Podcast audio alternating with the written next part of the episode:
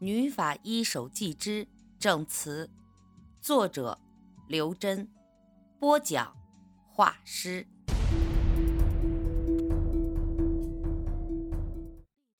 二零一三年六月七日上午九时，楚原市刑警支队。接下来要说的这起案子，是由一通打进刑警队的匿名电话引起的。电话那边使用了变声器，不能分辨男女，号码也是隐藏的，显得很神秘。第一次打来的时候是上午十点多，那个人指定要和沈树对话。接电话的警员告诉他，沈树要下午三点以后才回警队。那人没吭声，径直的挂断了电话，像是粗暴无礼，又像是担心暴露身份而慌乱匆促。沈树的一只脚才踏进刑警队大门，匿名电话就追了进来，好像那人在暗地里监视着沈树的行踪一样。那人在电话里核对过沈树身份，再没说过一句多余的话，没头没脑的说：“集贤街的包工头黄老五前天晚上死了，派出所的结论是心脏病发作，我有八成把握。”他是被人弄死，这事儿你们得抓紧时间调查，否则明天下午尸体一进火化炉，黄老五的冤屈可就永远的埋在骨灰盒里了。沈树才从外面回来，被太阳晒的是昏头胀脑，进屋就接到这通电话，满头的雾水，有几十个问题冲到嘴边，那边却“咣”的一声。挂断了电话，沈树一边抓起桌子上的水杯，咕嘟咕嘟的猛灌一气，一边回忆着电话里的内容，把冯可欣叫过来，呃，往集贤街派出所打个电话，问问他们辖区里是不是有个叫黄老五的，在前天晚上死了，还有怎么死的，死在哪里，他家里有什么人，情况啊，摸得越详细越好。冯可欣答应着去了。几乎是与此同时，一通匿名电话又打进市局刑侦副局长的办公室。事后推测，两通匿名电话是同一人所为，因为电话的内容完全一致。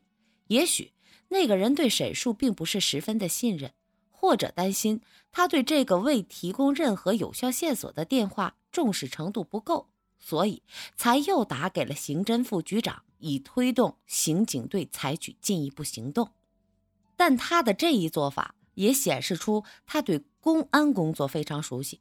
沈树和刑侦副局长的名字经常见诸媒体，那人知道他们的名字并不足为奇，但能够掌握刑警队和刑侦副局长的电话号码，却必须和公安部门有一定的联系才行。如果不是公检法内部人员，至少也是公安家属、协勤或者经常出入公安局大院的媒体记者、社会重点人口。那人说话时叙述流畅，用词准确，像是受过良好的教育。查找打匿名电话者的身份，并非当务之急。沈树首先要了解黄老五的死亡过程，才能做出下一步安排。冯可欣并没有让他久等，二十分钟之后就带回了集贤街派出所所反馈的情况，确有黄老五其人。他学名黄四海，家住集贤街十一号院八号楼，于两天前死亡，当时刚过完五十七岁生日。他家人在当天早上发现他失去生命迹象后，立刻向派出所报案。经和平区公安分局的法医鉴定，黄四海系在睡眠期间突发心脏病死亡，时间为凌晨一点左右，并出具了法医鉴定的结论书。据其家人证实，黄四海罹患心脏病已有多年，长期随身携带救心药。此外，据集贤街派出所刑侦所长马强介绍，黄四海。系派出所监控的重点人口，绰号“黄老五”。年轻时是集贤街一带最霸道的混混，吃喝嫖赌、坑蒙拐骗，无恶不作。再加上心狠手黑、打架不要命，市民们都见着他绕道走。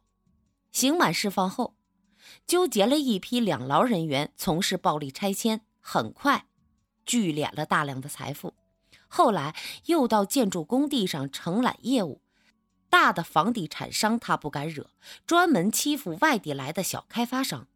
无论前期施工还是后期装修，他都能蛮横的插进去，分一杯浓油重芡的羹汤。